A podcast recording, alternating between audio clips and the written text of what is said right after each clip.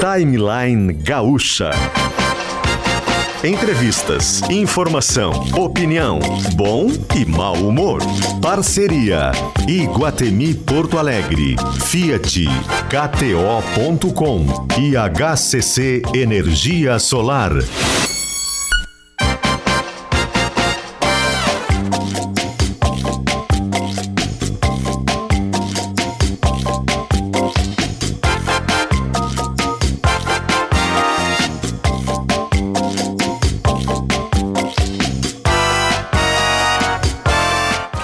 Matos e Paulo Germano.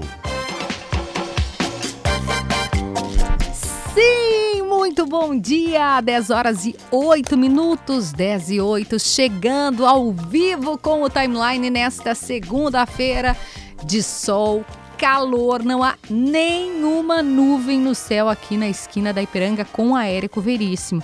E agora, neste momento, quando relógio marca 10 e 8, Porto Alegre, ou o nosso Forno Alegre, como a gente está acostumado a chamar, já está marcando 30 graus. Essa semana promete. Essa semana, um amigo meu diria que dá saudade do amigo que fala se cuspindo, né? É assim que tu diz, né? Porque daí pelo menos dá uma refrescada. Dá aquele fresquinho. Mas é uma piada, tá, gente? Ninguém quer que cuspa na cara de ninguém, pelo amor de Deus. Estamos chegando com o Fiat Pulse, o SUV que pulsa com você. Iguatemi. Venha viver uma experiência animal no Jurassic Rex Park do Iguatemi. Praia, verão e KTO, vem para onde a diversão acontece, kto.com. E HCC, que apresenta energia solar por assinatura, sem investimento, sem toda aquela burocracia, e você economiza até 20% na conta de luz. Estamos chegando com Guimarães Alimentos, com KRS, com Stock Center, nosso novo parceiro, Clínica Alfamen, Miolo, Laboratório Weiman e Gramado Summit. O Potter está em férias, nós não revelaremos o destino dele. Ele volta daqui a duas semanas. E enquanto isso, Paulo Germano está no estúdio conosco. Tá no Tudo mar, bem? Né? Tá no mar o Potter, pelo que eu vi, né? Exatamente. Tá no. Nem tem como revelar o destino, mas tá, tá no oceano. Tá, Tá, no, tá no mar. Tá. Incomunicável, ele está É. aproveitando. Vai na onda. Kelly, Merece É um descansar. prazer estar aqui mais uma vez. Bom dia, Vou PG. tentar fazer o máximo possível para substituir o Potter nas férias dele. Bom dia aos nossos ouvintes. A gente tem nessa semana aí, Kelly, eu acho que do ponto de vista não Vamos só mudar o cultural, jazz, por favor? É, ma- ma- ma- mas é algo que é muito caro para nós aqui no Rio Grande do Sul, porque duas séries estão estreando sobre a tragédia da Boate Kiss nessa semana. né? Uhum, porque vai fazer há, há 10 Tá anos, uma né? década, exatamente. No próximo dia que a gente viveu. 27, também conhecido como sexta-feira. Isso. A- No próximo dia 27 é a série. Não, é a data do- dos 10 anos do- da tragédia. Perfeito, Isso. exatamente. Fazem dia 27. Agora, no final da semana, é, estreiam, né? Na Netflix, uma série. Eu tô curioso para ver, acho que é um, é um desafio, é difícil, mas é gente muito competente que está envolvida com isso. É é uma série encenada, né? Com atores. Eh, trazendo eh, como foi aquela noite e, e- e- todos os desdobramentos depois, eh, com familiares, enfim, é uma série difícil de se fazer, mas todos os, os, os relatos é de que está de muito bom gosto, de fato. E a outra série é na Globoplay, essa sim uma série jornalística, Documental. documental de foto, liderada pelo Marcelo Canelas, que tem uma relação muito profunda com Santa Maria, embora tenha nascido em Passo Fundo, né, que ele estudou em Santa Maria e iniciou toda a trajetória profissional em Santa Maria. Então são duas séries eh, abordando esse assunto delicado, difícil para nós aqui, né, a maior tragédia da história do nosso estado, eh, que vão estar aí nos próximos dias nessas duas plataformas de streaming. Eu tô curioso para ver, acho que a gente precisa ver, né? Vamos Kelly? falar sobre isso então, né? Vamos falar sobre isso. Nosso convidado e que nos honra muito com a sua presença, pelo, pelo talento jornalístico e eu diria mais humanístico que ele tem. Cada reportagem do Marcelo Canelas é sempre um, um aprendizado para a alma. Ontem à noite, quem assistiu ao Fantástico foi brindado com, com um texto, com uma produção, com uma execução de reportagem sobre a fome, que a gente vai falar aqui também. Marcelo Canela, seja bem-vindo à Rádio Gaúcha. Esse estado é seu, né? Tudo bem? Tudo bem, que alegria, Kelly PG, falar com vocês de novo, né? De É. vez em quando a gente bate um papo. Coisa boa, coisa boa. É, o tema, aliás, os dois temas são bastante difíceis, né? A tragédia da Boate Kiss, algo que, que deixa a gente com o coração apertado sempre que fala, sempre que aborda, e a fome, que foi a, a reportagem. Aliás, parabéns pelo trabalho feito e apresentado ontem no Fantástico. Vamos começar pela série, porque o PG disse que está curioso também. A diferença, a gente falou da, da Netflix, a Netflix é como se fosse um, um, uma novela, né? Um, um enredo entre aspas, ficção, é o que é produzido, e a sua série é documental.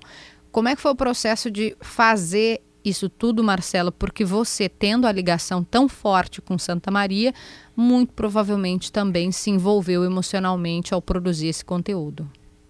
100%, né? Eu, eu, embora tenha nascido em Passo Fundo, eu fui bebê de colo para Santa Maria, né? Então, toda a minha Uh, meu sentimento de pertencimento é com a cidade. Eu brinco com os meus amigos de Passo Fundo que eu sou o passo fundense mais santamariense do mundo. Né? Mas eh, eu, eu uh, cobri a tragédia desde a primeira semana, né? E, e, e, tentei interferir ao longo dos anos na agenda do, de cobertura do Fantástico, onde eu trabalho, para que a gente não deixasse de, de, de abordar nenhum dos temas correlatos dos desdobramentos da tragédia. Então eu, eu, eu, eu me fronhei, me embrenhei nessa, nessa cobertura desde o começo e ao longo dos anos fui estabelecendo laços de afeto com as famílias hum. e com os sobreviventes. Então, eh, quando a gente levou a proposta para o Globoplay, eu e o coletivo audiovisual TV Ovo de Santa Maria, que tem uma história muito legal, né, são, é um coletivo que surgiu na periferia da cidade, na Vila Caramelo, eh, que é, um, que é uma, uma, uma, vila pobre de Santa Maria, que um grupo de adolescentes se reuniu para aprender a mexer com VHS naquela época, 26 anos atrás. E depois transformou num coletivo uh, de produção audiovisual que é referência na preservação da memória da região de Santa Maria. Né? E eu, evidentemente, depois que os conheci, fiquei encantado com eles, a gente estabeleceu uma parceria e eles, por, por lidarem com a memória, eles, eles documentaram a trajetória da Associação das Vítimas. Então, quando eles me procuraram com a ideia de fazer um documentário, imediatamente eu, eu apresentei a, a, proposta ao Globoplay, porque eles têm uma fortuna eh, simbólica acumulada né, de, de toda a trajetória uh, das, das, da, da, da, associação que é, que é absolutamente impressionante. E o Globoplay com, comprou a ideia, só que a ideia original, que era fazer um longa, evoluiu para uma série documental ah, e a gente foi. É, começa com longa a ideia. Aí. Começa com longa. É. E aí a gente decidiu assim: vamos fazer com um pano de fundo o julgamento, né, que estava tá, marcado, que seria em Santa Maria.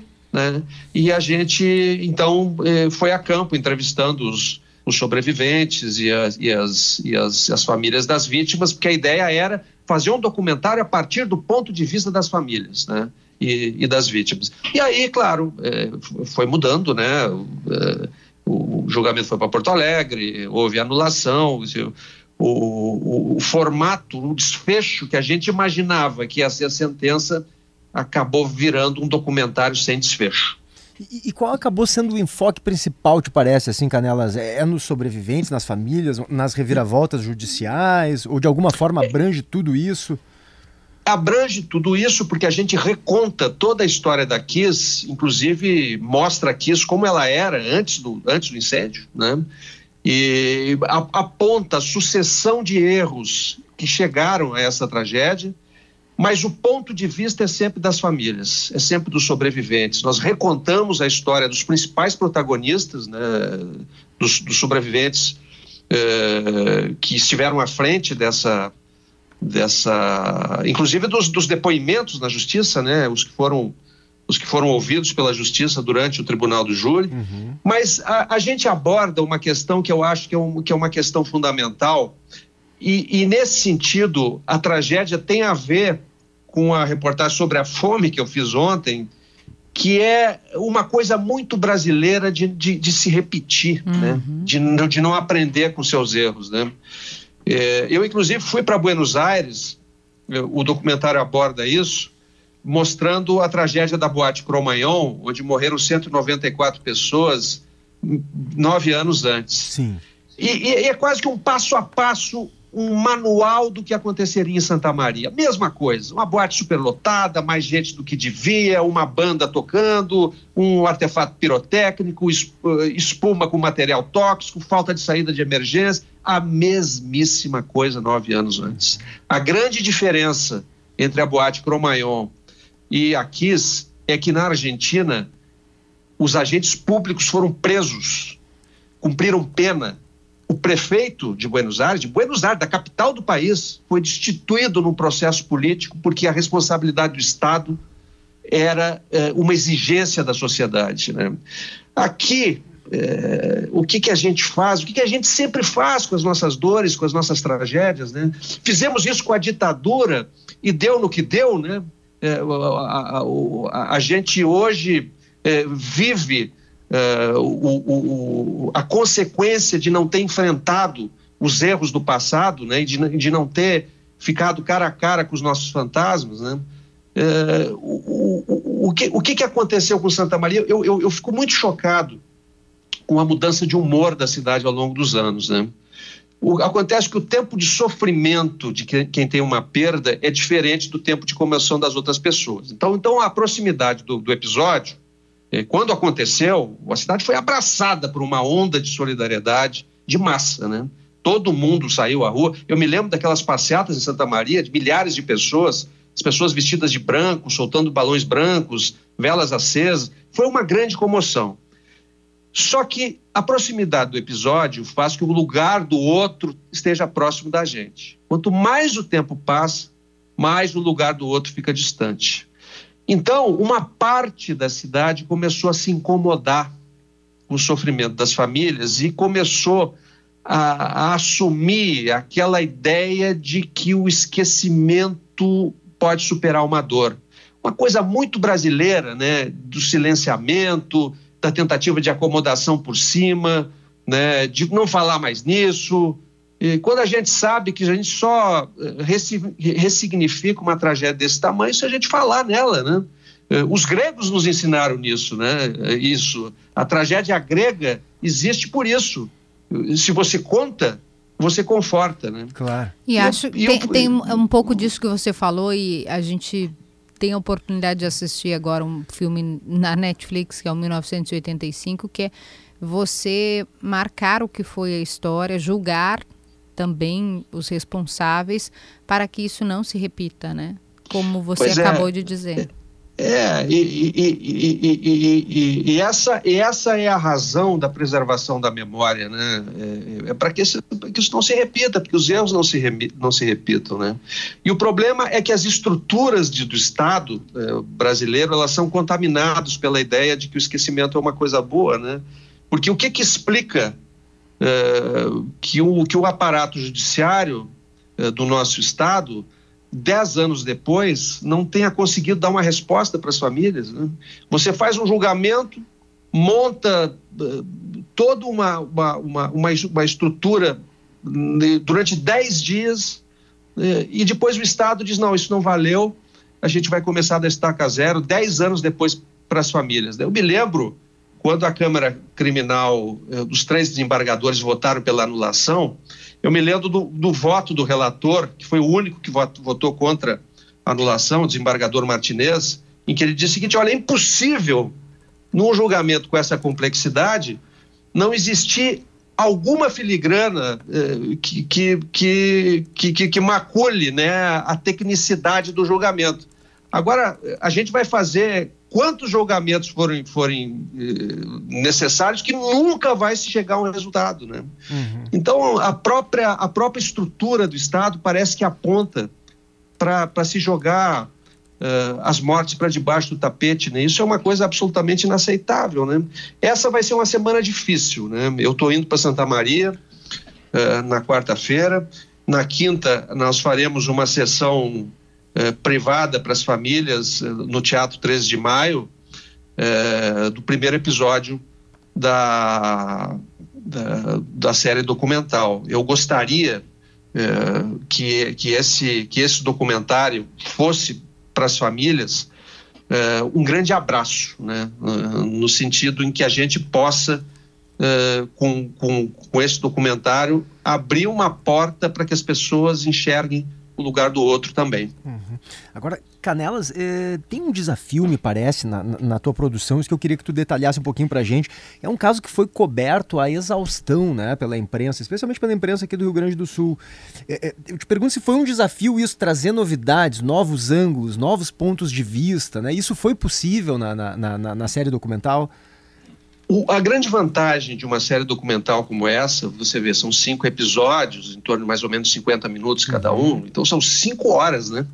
É, é, talvez seja o mergulho mais profundo né, é, em narrativa audiovisual é, que se fez sobre esse, esse tema, né? E a, a, a, grande, a grande virtude, eu acho, do documentário é a possibilidade de mergulhar mesmo na história de cada um dos protagonistas. Né? Hum. E, e, quando a gente mergulha na história dos protagonistas, surgem coisas novas, né? surgem, claro. surgem é, vieses que a gente não, não, não pensava, né? E, e, e, a grande força dessa história é que é, é, que é uma história universal, né? É a história da, da do amor de pais por filhos, a gente se sente representado, né? Todo mundo que é filho, todo mundo que é pai, se sente re representado na força mobilizadora do amor desses pais e desses filhos. Se você vê a história, por exemplo, do Flávio Silva, né, que foi o presidente da, da, da, o terceiro presidente da associação, associação ele era um operário, né? Era um mestre de obras, né? Que, que vivia para a família, cuidava das duas filhas, né? E que não imaginava que dentro dele existia uma liderança tão potente que foi uma liderança que nasceu com a dor, né? com a dor da, da, da e, e, e, com a necessidade que ele tinha do compromisso com a filha eh, que se foi, de que era necessário fazer justiça. O Flávio hoje é capaz de sentar na frente do presidente do, do Supremo, como já sentou, né? É, da frente do governador, do prefeito, com quem for, para discutir questões ligadas à justiça. Né? Então, essa, essa força mobilizadora né, das famílias e da associação, que é, que, que, é, a, que é a força movida pelo amor, é, é, é destrinchada pelo documentário. A gente se aprofunda nisso. Uhum a gente mostra toda essa trajetória deles, né? E mostra que apesar do cansaço, né? E, e, e apesar da revitimização eh, que acontece em cada protelação, em cada adiamento, né? Em cada vez que se empurra com a barriga isso, né? Apesar de toda essa exaustão, eles não dão o menor sinal de que vão desistir, dando um exemplo de cidadania para o Brasil, né? Que é um país eh, que se acostumou a cansar e a esquecer e a repetir, e a se, por isso mesmo a se repetir, né? Depois da Kiss veio Brumadinho, veio Mariana, veio Ninho do Urubu e vão vir outras, se a gente não, não aprender com os nossos erros, né? Eu fui uma das, primeiras pessoas a insistir eh, na construção de um memorial, né? Eh, lá em Santa Maria. E, e, inclusive, aproximei o prefeito, Jorge Pozobon, da associação, na, na, na, ideia de que era preciso avançar é, na proposta de, de construção de um memorial. Essa ideia avançou, vocês sabem, o prefeito uhum. desapropriou o prédio da KIS, houve um concurso público financiado pela comunidade e, e, organizado pelo Instituto dos Arquitetos do Brasil, que escolheu um projeto lindo do, do arquiteto paulista Felipe Zene. O projeto está pronto, vai ser um lindo jardim, né, com 200, sustentado por 242 eh, colunas de madeira com o nome de cada uma das vítimas, né? E que só não, não, foi, não começou a construção ainda porque as famílias querem há uma divergência né, entre eles, uma parte quer construir logo, outra parte quer que o, os processos judiciais uh, se encerrem, né, enquanto isso a KIS fica lá. Mas uh, eu acho que as palavras-chave desse documentário são justiça e memória, né? E, e uma coisa leva a outra. A gente está conversando com Marcelo Canelas, repórter, jornalista experiente, é, repórter especial do programa Fantástico e que está à frente desse, desse documentário que vai estrear uh, nesta semana na Globoplay sobre a tragédia da Boate Kiss que está completando 2023 10 anos. Canelas, eu queria voltar um pouquinho naquele momento, naquela noite, porque cada um de nós, quando acontece um, um grande evento trágico como esse, tão dolorido, cada um de nós lembra onde estava, o que estava fazendo e o que passou a fazer a partir dali. Você lembra como foi para você, quando você ficou sabendo? É, aí eu vou, vou, tirar o repórter, né? Vou trazer a pessoa, Marcelo, aqui para contar um pouco do que foi naquele dia ou naquela noite, quando você ficou sabendo do incêndio. Lembro como se fosse hoje. Eu estava de férias uh, no meu sítio, eu moro num sítio no Distrito Federal, quando uma, um amigo me ligou, me acordou e disse assim: Você viu o que, que aconteceu na sua cidade? E aí eu comecei alucinadamente a ligar para meus parentes, minha mãe mora em Santa Maria, minha irmã, tenho sobrinhos, e, amigos de infância, e comecei a ligar para as pessoas. E, e, comecei a acompanhar, né, é, estarrecidamente, uh, o, a, o aumento do número de vítimas a cada boletim, a cada, a cada notícia. Fiquei muito ligado, inclusive, na Rádio Gaúcha naquele hum. dia. E uh, o diretor do Fantástico, naquele domingo mesmo, que na época era o Luiz Nascimento, me ligou e disse: Olha, deve estar sendo difícil para você e tudo, mas a gente queria que você fosse para lá, uh, porque você é de lá e tal. E eu recusei. Oh. Eu recusei, eu fiquei, eu fiquei meio paralisado. Eu disse: Puta, eu acho que eu não vou ter condições emocionais de ir. E aí eu recusei. E aí fiquei pensando segunda, fiquei pensando terça, na quarta de madrugada eu eu eu acordei o Luizinho e disse eu quero ir, eu quero ir, eu quero porque eu preciso, eu preciso como santamariense, eu preciso como jornalista e, e fui.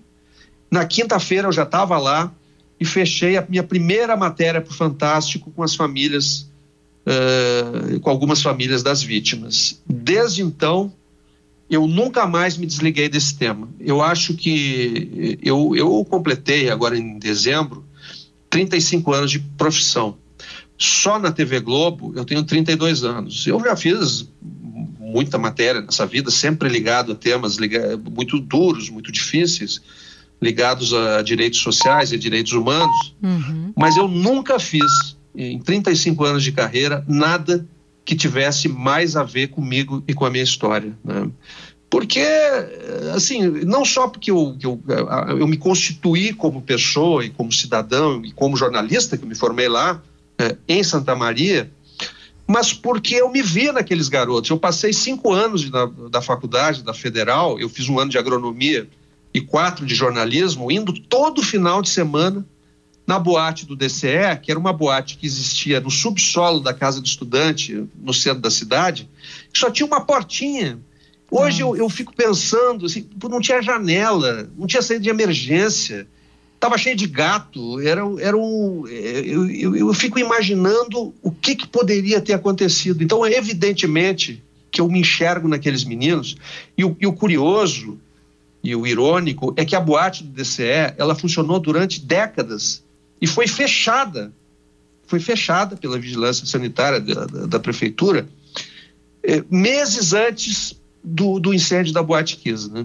Então, é, é, é, é, impossível eu não, eu não me sentir eh, diretamente ligado a essa tragédia, até porque as relações são muito entrecruzadas. Né? E, e o documentário fui... valoriza isso, inclusive, Canelas? Essa é, relação nós assumimos isso. Vocês quando, assumem quando, isso. Uhum. Quando nós discutimos eh, o formato do documentário, Uh, a própria a própria equipe, né, o próprio uh, quando a, quando a gente quando eu sentei com os roteiristas e com os, com os produtores, eh, a gente disse, olha, não vai ter como é, é falso, soará falso se eu, se eu assumir uma postura de distanciamento em, rela, em relação a isso, um narrador distanciado, né, um diretor distanciado, que eu sou o diretor do documentário, é, e alguém que, que, que, falsamente não, não se envolveu com isso. Então é tudo assumido desde o princípio. Né? É, a, minha, a minha relação da cidade é assumida com a cidade, é assumida é, por mim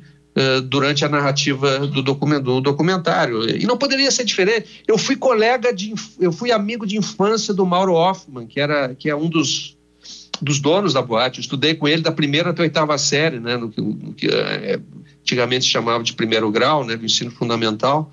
É, e, e, tinha conhecia várias das famílias, tenho laços de afeto e de amizade com várias das famílias que perderam seus filhos lá dentro. Como, como esconder isso, né? Então, desde o começo, logo no primeiro episódio, isso foi muito claro, quando eu situo Santa Maria, explico o que é Santa Maria. Né? Santa Maria, eh, como cidade universitária, é a cidade da alegria, né? cidade dos estudantes, uma cidade arejada que recebe gente da América Latina inteira, né? E, e, e a gente explica o que é Santa Maria para o público que não, que não conhece e exatamente para dar a dimensão do peso dessa tragédia. Né? E, e acho que o, que, o, que o documentário aponta na direção de que é uma ideia tola você, como cidade, você, eu sei que as pessoas ficam incomodadas, né? a gente viaja para qualquer lugar do mundo e fala em Santa Maria, ah, onde teve aquele incêndio? Sim, sim, é onde teve, sim. Eu sou, eu sou santamariense, sou da cidade da tragédia. E eu, eu preciso assumir essa cicatriz exatamente para a gente seguir adiante, né? E, e, quando a gente assume essa cicatriz, a gente se entende como uma cidade do respeito, né? Do respeito à, memória e, e, como uma cidade que luta contra a injustiça, né? E eu acho que é, que é esse orgulho que a gente tem que ter, né? O orgulho de assumir essa cicatriz e de nos entendermos como cidade da memória e como na cidade da busca da justiça, que é esse o ensinamento que a Associação das Vítimas e que esses pais e que essas mães e que esses sobreviventes abnegados ensinam para a cidade inteira. É, eu pedi para a nossa produção achar um áudio, encontrar um áudio que é um áudio muito forte, Marcelo, PG e ouvintes, que é um áudio do momento em que o Davi Coimbra, que não está mais entre nós, ingressou no ginásio. Uh, como, como o Marcelo disse, aquele, aquele momento da cobertura é um momento muito delicado, em especial porque tinha pais procurando seus filhos, né? E, assim, torcendo para não encontrá-los e uma angústia toda. E a gente conseguiu recuperar esse áudio do Davi no ginásio, que para mim é um dos áudios mais marcantes dessa cobertura. Vamos ouvir. Eu estou aqui agora no ginásio de esporte. É, um pouco antes, é, algumas horas antes, eu entrei naquele setor, naquela quadra onde foram, onde estão os corpos, né? Uh, caminhei ali no meio aqueles corredores de corpos, né? Estavam os, os rapazes uh, na primeira parte do, do, ginásio, as moças na, na, na, na, segunda metade, as moças uh, com uma lona uh, até a cintura, porque muitas delas estavam com mini saia, né? Então descobriram até a cintura uh, uh, e, e, os rapazes uh, estavam todos eles deitados, né, com os documentos em cima do peito, né. E agora aqui no ginásio, nessa, nessa primeira nessa primeira quadra do ginásio, antes desse setor onde estão os corpos, está vendo assim um velório coletivo. Tem vários caixões aqui já, as pessoas velando seus seus entes queridos. Né? Então, e, e, obviamente, um clima de muita comoção. A todo momento tem alguém que desmaia aqui. Eu acabei de ver é, duas mães aqui que, que, desmaiaram aqui na minha frente. As, as, pessoas muito comovidas, muito emocionadas. E tem equipes de médicos, né, de enfermeiros, psicólogos aqui para atender as pessoas aqui no ginásio. Tem até eh, equipes de freiras aqui de, eh, de igrejas aqui de Santa Maria que vieram para cá para tentar consolar o, o mais que podem, né? Essas pessoas aí que estão tão abaladas. É um, é um clima assim de, de, de, muita emoção, porque num, em num lado da quadra está acontecendo esse velório coletivo, né? E no outro lado continua os, uh, os chamamentos, vocês estão ouvindo aí, eu acho, pelo, pelo alto-falante, continua a chamada uh, dos parentes das vítimas para identificação dos corpos. É terrível isso aqui. Que dor, né, Marcelo? Que dor. É, é, é essa perplexidade do, do, do Davi, essa, esse relato dele, é, a gente, essa atmosfera que ele, que ele relata, a gente recupera no documentário. É, as entrevistas que nós fizemos com os médicos legistas que estavam nesse dia lá e, e com os, os, os, investigadores, o pessoal da polícia e o pessoal de saúde, é, é elas recuperam essa, essa atmosfera que o Davi relata aí. É, a, a, houve casos em que as mães e pais, é, para fazer o reconhecimento dos corpos, é, percorriam uma fila inteira é, de corpos é, no ginásio encontravam lá o filho e a filha, olhavam, voltavam e diziam para a polícia: não é ele, eu quero ver de novo. E faziam isso duas, três vezes no processo de negação. Os policiais ficavam. É, a filha era aquela, o filho era aquela, era aquele, mas os pais não, não, não, não, não conseguiam, não conseguiam admitir. Né? É, você imagine né, essa, essa, essa atmosfera e você agora você imagine é, o que que é é, esperar por 10 anos. Né? Eu acho que a gente precisa repensar o sistema judiciário brasileiro, porque não é possível, isso é inaceitável. A gente tem que, a gente tem que eh, rediscutir isso, porque é, quanto tempo mais vai levar isso, né? É inaceitável. A gente, a gente não sabe, né? A gente não sabe. E, Canelas, eu acho interessante valorizar o que tu disseste ali. É, sublinho ali um, um, ponto do teu depoimento, que é o seguinte: como é importante a gente se defrontar com isso. E, e o papel que faz o teu, o teu documentário, outras séries, o trabalho jornalístico em geral, é exatamente esse, né? É como se fosse uma sessão de terapia, né, Marcelo? Numa terapia eu, eu, eu, eu, eu, eu, me defronto justamente com as minhas dores, com as minhas responsabilidades sobre aquilo, quer dizer, eu tento entender ao, ao, ao expor né, os fatos, ao expor o que aconteceu, eu tento entender onde é que estão minhas dores, onde eu posso melhorar, onde é que estão minhas responsabilidades, o que, que aconteceu. E, e acho que esse tipo de, de, de produto, como o teu documentário, como são os memoriais também, os museus, né? Eles fazem justamente isso, eles nos defrontam pronto, nos coloca em frente à tragédia para que a gente possa refletir sobre ela. A gente, como jornalista, é muito comum quando a gente vai cobrir velório, o que é uma coisa horrível, nenhum repórter, nenhum jornalista gosta, mas de dizerem, Kelly. Um, ah, olha lá os abutres lá, né? Estão querendo faturar com a dor alheia. Não. não. Sim. A gente sim, precisa não, mostrar a dor para que aquilo não vire uma estatística apenas. Um número, hum. morreram 10. Não, não. Mas o que está por trás disso? Olha as famílias sofrendo, olha a dor, olha a violência que tem por trás de uma tragédia dessa. A gente tem que mostrar, porque só assim uma sociedade se defronta com isso, pode refletir e pode avançar, pode evoluir. Então acho importante esse, esse ponto do teu, do teu depoimento, Marcelo, que é justamente isso, assim esse teu, esse teu documentário tem um papel fundamental, que é esse, assim, é nós, como sociedade, se defrontando com um trauma violentíssimo que precisa ser enfrentado, que precisa ser encarado de frente. Né? E a gente tem dificuldade de fazer isso. É, é, e tem dificuldade, PG, porque existe um empuxo natural, acho, nas pessoas, assim, de, de, de evitar se, se, defrontar com a dor, né? Se sentir diminuir, diminuída por ter medo, né? Então existe esse, essa tentativa de apagamento da história como um impulso de proteção, né? E, e a negação vem daí. E o papel do jornalismo, é, e acho que o papel de, um, de, uma série documental como essa, com a profundidade que a gente acredita que ela tem, é de, just, é de justamente ir na, na direção contrária. Né?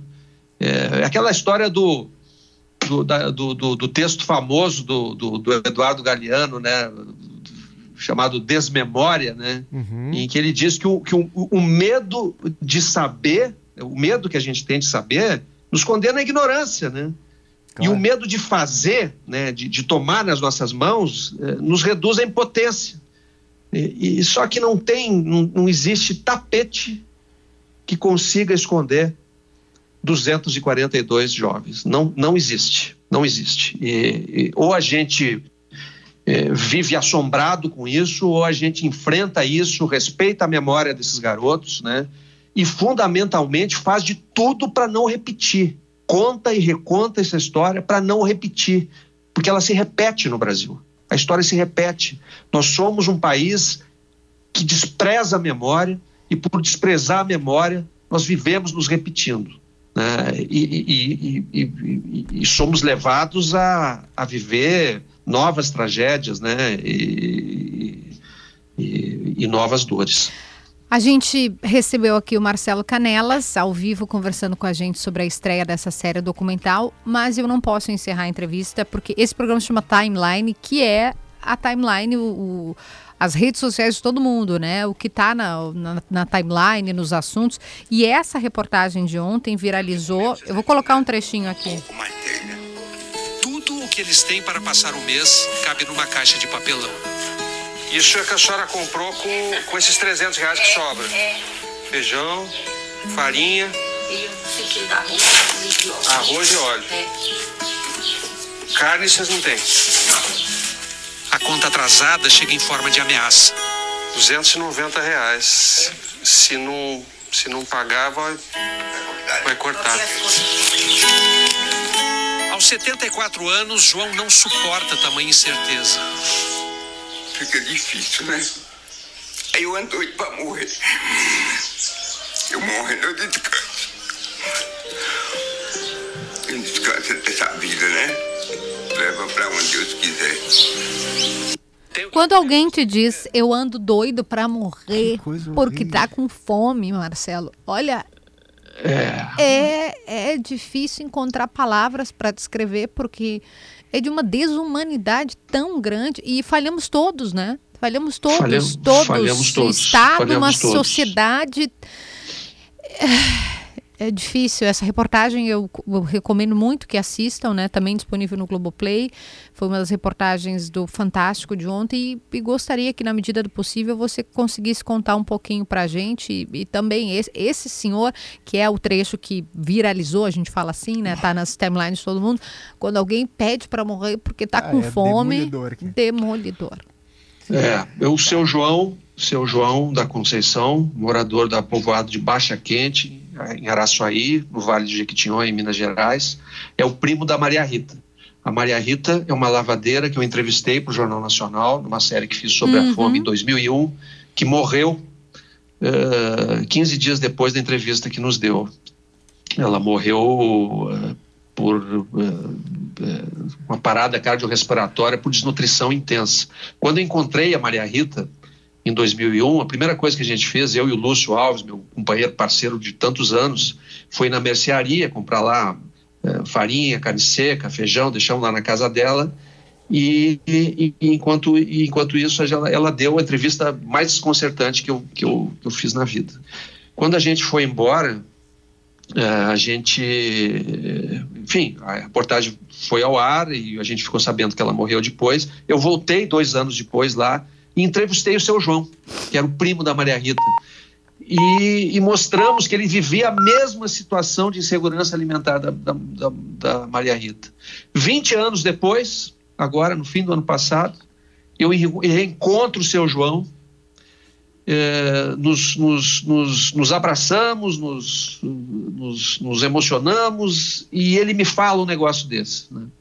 Quando ele me fala um negócio desses, é, eu fico pensando que realmente é preciso parar tudo no Brasil e a gente tem muita esperança né, de que a, a sinalização eh, que o novo governo deu no sentido de restabelecer as políticas de mitigação da fome de maneira estruturante, né, restabelecer o programa de aquisição eh, o Programa Nacional de Aquisição de Alimentos, fortalecendo a agricultura familiar, ba- movimentando a economia local, né, fazendo com que se crie uma rede de solidariedade né, e que se faça de fato uma política estruturante né, de, de, de, de combate à desigualdade no Brasil. Né. Eh, a gente tem esperança que se recupere conceitos né, universais consagrados pela civilização, que são o conceito de solidariedade, o conceito de vida em comum, né, que foram eh, dizimados nessa barbárie que foi eh, a, a desmobilização do Conselho de Segurança Alimentar, a desmobilização do Bolsa Família, a desmobilização eh, dessas políticas estruturantes, né? É, é, um- é uma hipoteca social que a gente tem aí com 60% da população brasileira que vivem com algum grau de insegurança alimentar. Não é possível que um país como o nosso, que tem todas as condições materiais de dar a, a totalidade da sua população uma vida digna, que tenha esse nível de concentração de rendas, sabe? Eu, eu não sei como é que as pessoas conseguem dormir em cima de sacos de dinheiro. Marcelo Canelas, muito obrigada pelo seu tempo aqui à Rádio Gaúcha. Desejamos aí ainda mais reportagens, sucesso no seu trabalho. Volte sempre conosco. Parabéns pela, pela estreia aí da, da série. Obrigada. Kelly, PG, abraço para vocês. Obrigado, Foi um Canelas. prazer. Um abração. Vamos respirar, né, gente? Já voltamos.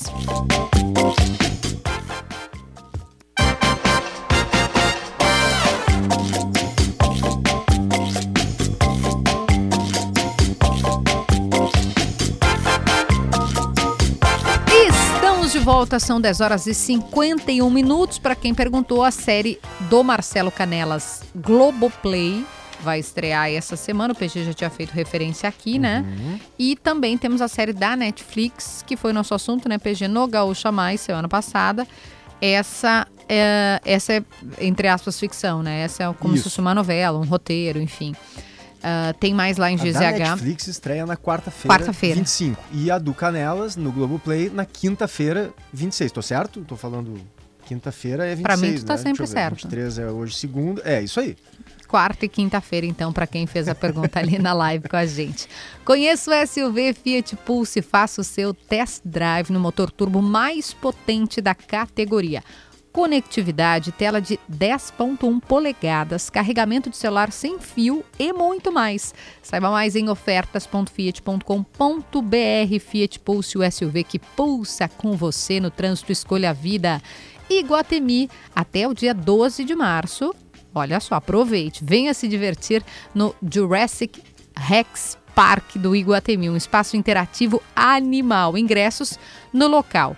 Praia e verão é na KTO, curta Premier League, NBA, futebol americano e muito mais. Vem para onde a diversão acontece, kto.com e HCC Energia Solar. Para você que quer investir em energia solar sem é, custo de instalação, zero burocracia, acesse hccenergiasolar.com.br e saiba mais. E a gente muda o jazz com Guimarães Alimentos Energia que Movimenta. A loja virtual está em lojaguimarães.com ou siga Guimarães nas redes sociais. Quer construir ou reformar com qualidade em todo o projeto? Cabe um arquiteto KRS. Stock Center, preço baixo com um toque a mais. Clínica Alfamen, disfunção erétil e ejaculação precoce tem tratamento, responsabilidade técnica Cris Greco, CRM 34952. Miolo Vinícola Almaden venha conhecer um novo free shop de vinhos de maior vinhedo do Brasil. E Gramado Summit, o Festival do Futuro, de 12 a 14 de abril de 2023. Também conosco o Laboratório Weiman. Faça seus exames em casa com a coleta domiciliar do Laboratório Weiman. Agende já. Paulo Germano, viu como esse programa é rápido? Já passou, já foi. Impressionante. é. Acabou tudo, acabou tudo. Tô ainda impressionada com a história da, da estudante de, de medicina que sumiu com um milhão de reais. PG, tu faz isso comigo... Bom, primeiro ontem? que não teríamos um milhão, né? Mas que loucura. Mas é uma coisa impressionante aquela menina. E, e ela fica dando desculpa atrás de desculpa e justificativa. atra- E só piora. Tu não teve essa impressão? É, tá complicada a coisa por lá, né? O timeline de hoje vai ficando por aqui, 10 horas e 55 minutos. Muito obrigada a você que acompanhou o programa. Você pode ouvir depois ou no Spotify, ficamos disponível como podcast, ou então lá no YouTube de GZH. O timeline fica disponível em imagens todos os dias. Você pode revisitar, reencontrar o programa. Muito obrigada a Fiat Pulse, muito obrigada a Iguatemi, a KTO.com e HCC Energia Solar. Segunda-feira, boa semana a todos. Tchau!